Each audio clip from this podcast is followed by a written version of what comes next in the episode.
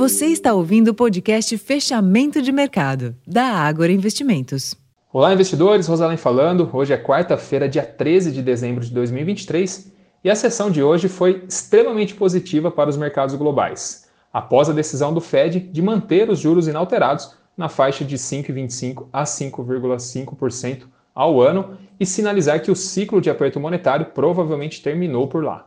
Na coletiva de imprensa, o presidente Jeremy Powell destacou que as taxas de juros no país estão no pico ou próximas dele e que houve discussões preliminares, inclusive, sobre cortes de juros pela instituição.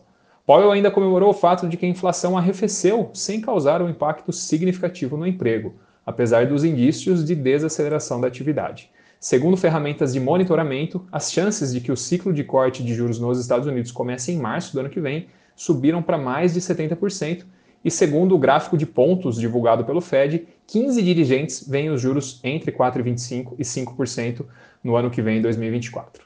Nos mercados, os juros dos Treasuries despencaram, os índices de Nova York avançaram mais de 1%, com o Dow Jones inclusive encerrando na máxima histórica, e o dólar recuou quase 1% frente à cesta de moedas fortes, segundo o índice DXY. Por aqui, o Ibovespa teve um verdadeiro rally após as falas do presidente do Fed, com destaque principal para as ações de varejo, consumo, educação e saúde. O principal índice da nossa bolsa avançou 2,42% aos 129.465 pontos, com um forte giro financeiro de 29,5 bilhões de reais. No câmbio, o dólar recuou 0,92% frente ao real, terminou cotado a 4,92, enquanto nos juros o movimento foi de forte queda ao longo da nossa curva a termo, em linha com o movimento de descompressão observado lá nos Treasuries.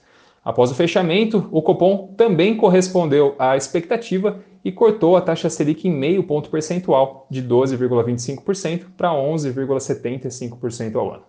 Pessoal, esses foram os principais destaques dessa movimentada sessão de quarta-feira. Vou ficando por aqui. Para mais informações, acessem o nosso relatório Fechamento de Mercado, já disponível lá no nosso portal o Agora Insights.